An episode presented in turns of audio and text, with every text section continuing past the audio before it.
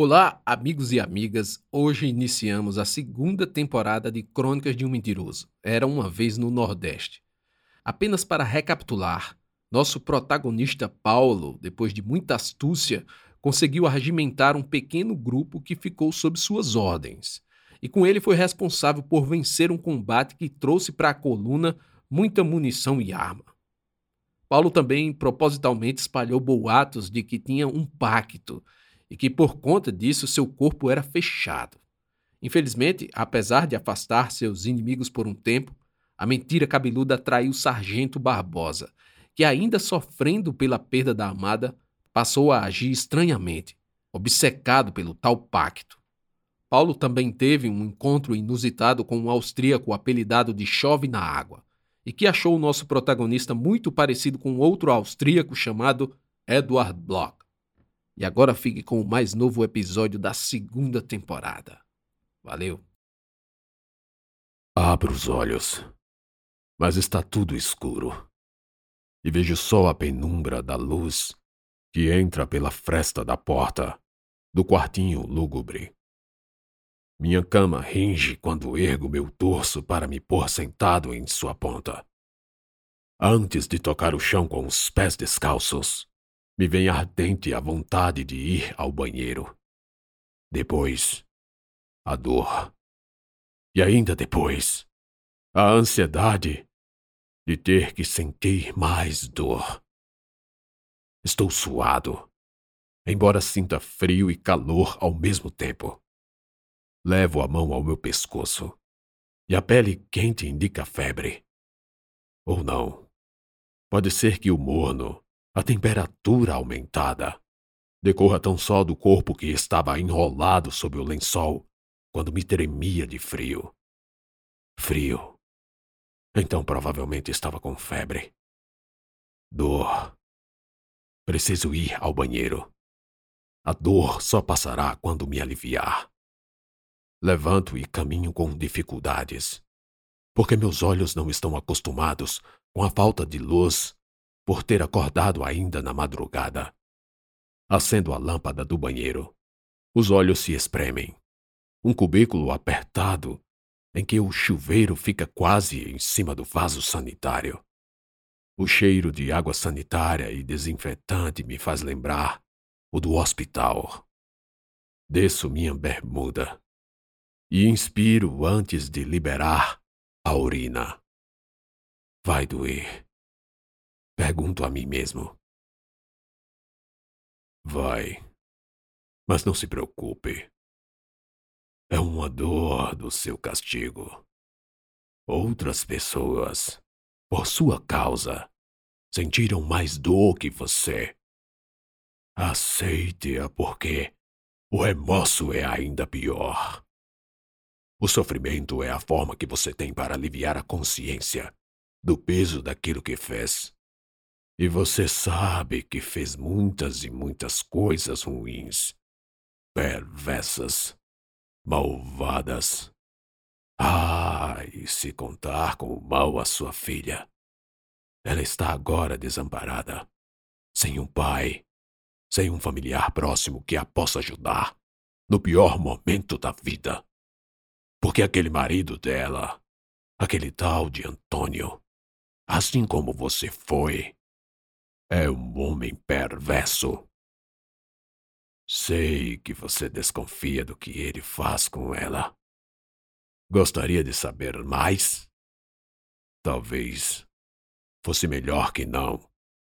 Você não suportaria mais essa outra dor. Libero a urina. E a dor excruciante toma meu corpo inteiro, fazendo-me estremecer. O latejo que queima e dilacera, me rasga no pé da barriga, nas costas, no ventre baixo, na virilha e, finalmente, no canal da uretra. A dor é tanta que me tira as forças das pernas, e para não cair de vez, ponho as mãos nas paredes. Vou aos poucos escorregando, e enfim desabo. O chão está molhado de urina e sangue. Sim, percebo o sangue que escorre. e agora ensopa o piso, úmido e pegajoso. Vou morrer. Sei que vou. Vem-me logo a vontade de abreviar a punição. Olho para o teto e enxergo a fraca luz do sol que lança os primeiros raios sobre as telhas. Vejo também as vigas de madeira das tesouras. Elas me serviriam perfeitamente como cadafalso. Bastaria só a corda e a cadeira, e o nó no pescoço. O resto, a gravidade daria conta.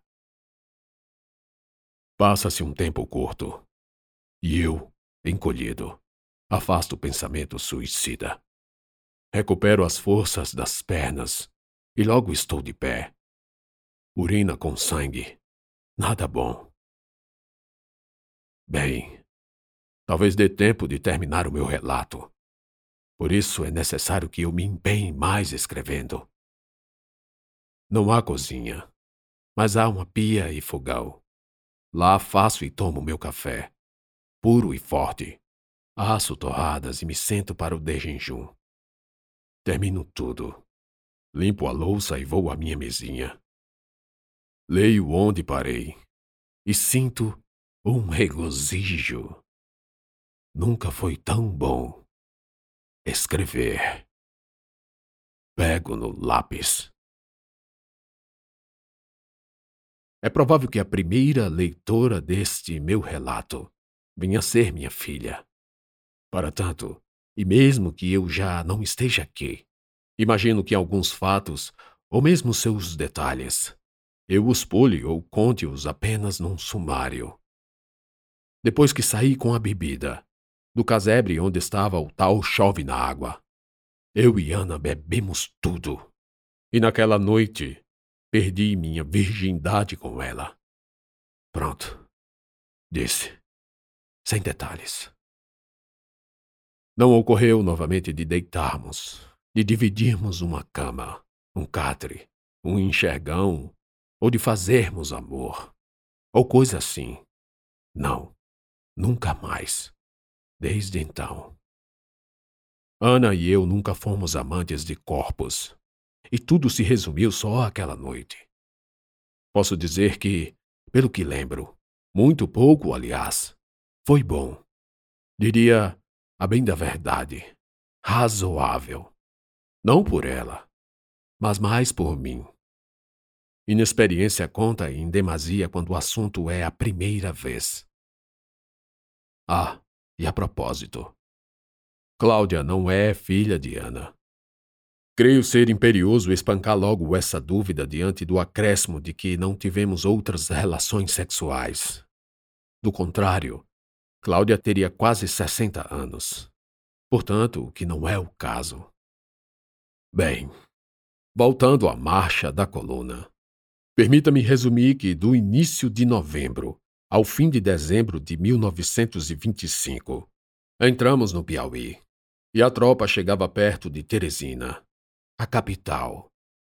E nesses quase dois meses, finalmente cheguei à conclusão de que aquilo tudo era uma perda de tempo. Nem preciso dizer que combatemos de dia, de tarde e de noite. Cortamos terras, subimos serras, descemos rios, para lá e para cá, atravessando o Parnaíba, ora no lado do Maranhão, ora no lado do Piauí. Lutas, batalhas e tiroteios quase que diários, sem descanso, sem trégua. Por sorte, o inimigo era fraco e destreinado, formado por soldados da Polícia Militar do Piauí e outros tantos das forças cearenses. De nossa parte, muitos deserdaram neste período. Outros caíram mortos ou feridos. E a maioria era forçada a continuar, sob pena de deserção. Quando então seriam expulsos e deixados à mercê das forças volantes. Os motins se forjavam com mais facilidade, principalmente se a comida se reduzisse ao abaixo do mínimo razoável. Mas logo eram debelados pela astúcia de águia de Carlos Prestes, e as requisições vorazes que de todos arrancavam um pouco. Eu ainda o admirava. mesmo compreendendo o mal que a coluna começava a fazer à população local. Ele, de sua vez, mantinha-se inabalável, firme nas suas posições, subjugando o ânimo rebelde de quem esmorecia. A maioria queria parar, fugir para o exílio, mas Prestes era a voz da verdadeira maioria. Eis que, quem me lê, me pergunta: de onde vinham as minhas forças para continuar? Respondo com a verdade. Em algum momento, acho que quis pôr em prática meu próprio projeto inconsciente de poder, o que, aliás, parecia ser o motor de cada um dos chefes da coluna. Interesses próprios, a mola propulsora da vida. Eu mesmo comandei homens, expandi minha influência, dei ordens e contribuí para o sucesso de empreitadas. Tudo me dava uma espécie de prazer, um regozijo, uma vontade de sentir a mesma sensação novamente, de ser admirado, adorado, comparado pelo lado bom de minhas ações. Era o soldado Paulo em ascensão, que chegaria, quem sabe, ao topo, assim como os chefes, e assim a escala de minha influência passaria de um fogão de meia dúzia de soldados para muitos. Mas não era fácil. Por exemplo, tinha eu que lidar com a desconfiança do grupo de Benício. Sempre a um passo de cometer um desatino, ferir alguém, ou algo pior. As conversas de coisas sobrenaturais a meu respeito ainda davam no que falar entre os grupos. Muitos atribuíam à obra do diabo o assalto ileso de Barbosa ao casebre, onde encontramos munição. Por falar nisso, ainda lembrava das suspeitas sobre o que Barbosa fizera e o que ele mesmo me prometera. Faço qualquer coisa para ti. A frase era um eco que me oferecia ideias assassinas contra meus desafetos. Barbosa matou Piaba, uma criança, e eu sabia. Só não me atrevia em perguntá-lo. Agora você imagine-se na seguinte situação. Sua vida corre risco. Alguém deseja sua morte. O que fazer? Agir logo, um passo à frente? E certa noite, já pensava comigo mesmo, batalhando com os meus demônios para não concordar com aquilo. Que aquilo? Aquilo! Aquela cena que se formava e nela Barbosa cortava a garganta de Benício e de seu irmão Luiz Carreteiro, e eu poderia viver verdadeiramente em paz. Bom, de toda forma, paz de verdade eu não iria ter, porque o dia seguinte àquela noite de confabulações peçonhentas seria de batalhas. É que a vanguarda da coluna acampara a algumas léguas da cidade de Uruçuí, que fica à margem esquerda do rio Parnaíba, enquanto que na da direita está Benedito Leite. O plano era avançar à cidade no dia seguinte, cortando comunicações e descer rio abaixo até Teresina. Então uma algazarra se precipitou a alguns passos de onde estava. Levantei de meu saco e fui dar com a confusão. O moleque estava tentando roubar um jegue. Disse um soldado ao meu lado, quando me enfiei numa roda de pessoas, em torno de Sinésio, e um menino, que se tivesse muito era sete anos. Seu bruguezinho! Sinésio, como sempre sem blusa, o puxava pelo braço, que mais parecia um graveto em volta da garra cabeluda do gaúcho. A luz pouca não me deixava ver com clareza, mas tive certeza de que o menino não era um índio, apesar dos olhos repuxados. Me solta, infeliz das costas oca! O menino insultou, e quase todos caíram na gargalhada. Alguns bolaram de tanto rir, repetindo o apelido muito comum na região. Sinésio, envergonhado com a troça feita com sua cara, esmurrou o garoto, que se estatelou no chão quase inconsciente. Depois pisou com a bota na cabeça pequena e indefesa do menino, do mesmo jeito que fez com Piaba. O açougueiro era um espécime estranho, pesado e lento. E isso por ser gordo em excesso. Passava fácil dos 150 quilos. Mesmo se não fosse sua intenção matar, a só ação imprudente de pisotear já seria capaz de ceifar a vida daquele inocente. A imagem da iminente violência me causou enjoo instantâneo. Alguns risos de deboche cessaram em face da brutalidade, e os que insistiram em permanecer não se davam conta da gravidade. Finalmente, uns poucos recitaram pedidos tímidos de clemência. Largo guri! Alguém disse de lá. Nenhum rogo, porém, alterava o espírito de Sinésio foi quando ele deu início à ação de fazer pressão, jogando o corpo em cima da própria perna e sufocando o menino. Aquilo era demais. Saquei a Mauser e, sem pensar, gritei: Pare! Fez-se um silêncio. Ele afrouxou o pisão, olhou para mim e perguntou: Esse não parar. Fiquei mudo. O que deveria dizer? Que se ele não parasse, eu deveria o levar preso. Qual seria a punição para aquela atrocidade? De certo, se ele matasse alguém sem justificativa, a expulsão era o mínimo. Mas quem o expulsaria? João Alberto? Prestes? E o que. E o que eu tinha a ver com a punição? A verdade verdadeira era que eu mesmo queria matá-lo. Era um desejo reprimido. Aqui dentro. Isso. Exato. Poderia matar aquele velho. De diferentes formas. Fazendo-o sofrer. Ao fim do dia, deitaria minha cabeça no travesseiro, na rede, no catre. Dormiria como um gato, sem carga alguma da consciência. E isso, essa sensação de matar, era tão boa que me deu vontade de externar.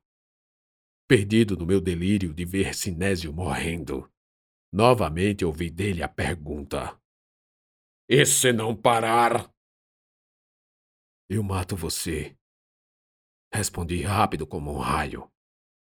Arma em punho, mas ainda descansava o braço, apontando para o chão. Mal dei conta do que falei, e já me arrependia. Existia vontade, embora me faltasse em absoluto a coragem. Um espanto coletivo se manifestou no murmúrio generalizado.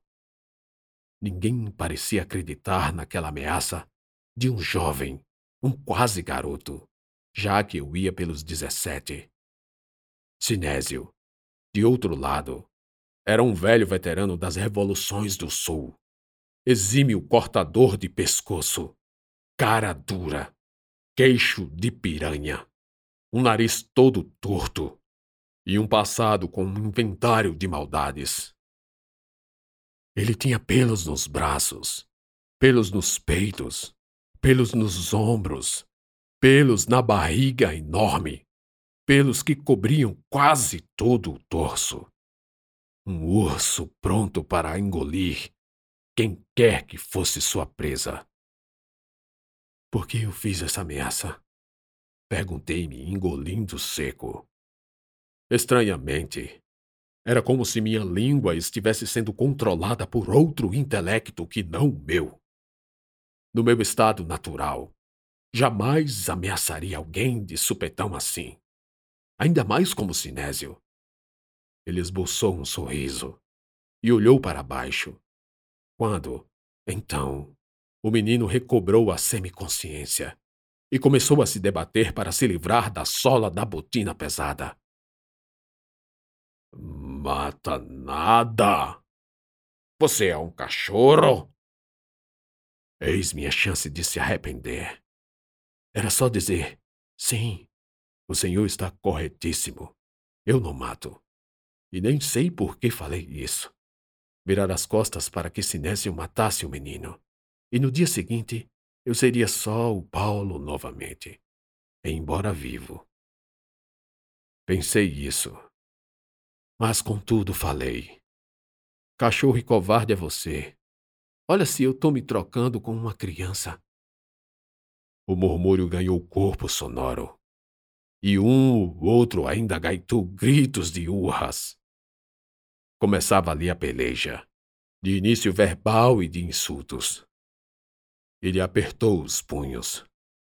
Travou uma careta de ódio.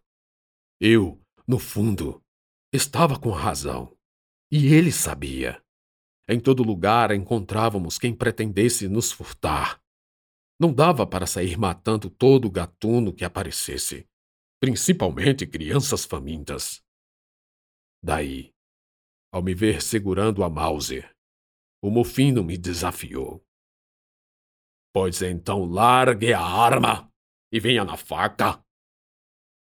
Sinésio era um marchante, um açougueiro, encarregado do fogão e da comida de seus conterrâneos gaúchos. Ele não andava com armas de fogo, mas apenas as ferramentas para tratar as carnes. Uma de suas inúmeras facas e cutelos cintilou assim que ele a sacou e a ergueu para todos, inclusive eu, ver o fio brilhante. Vamos, cachorro, Puxe uma faca e venha. Eu deixo o guri em paz. Mas se você não se mexer, eu talho esse vira-lata aqui. Minha vida acabaria assim, num duelo de facas. Uma droga de uma disputa. Uma vez que não havia, de modo algum, condições de eu ganhar daquele monstro numa peleja de faca. E aí fui atingido pela nostalgia da infância. Não tão distante, mas que, ao mesmo tempo, me pacificava a alma. Era quando me envolvia em brigas. Eu e os meninos, nos fundos da igreja, logo após a missa. Vez perdida um adulto mal intencionado sugeria entre nós um duelo sem possibilidade de fuga. Quando então amarrávamos nossas camisas de botão, uma ponta na outra, e daí, engalfinhados, nos esbofeteávamos até que qualquer um pedisse pinico. Eu sempre apanhava. E uma vez desejei ir para a igreja sem camisa. Ideia desvariada apesar de útil para a hora que fosse pelear com os meninos. Na hora da luta, poderia fugir, sem precisar me humilhar e pedir penico. Que ótima ideia! Pensei e falei. Eu luto de faca, mas só se for com camisas amarradas.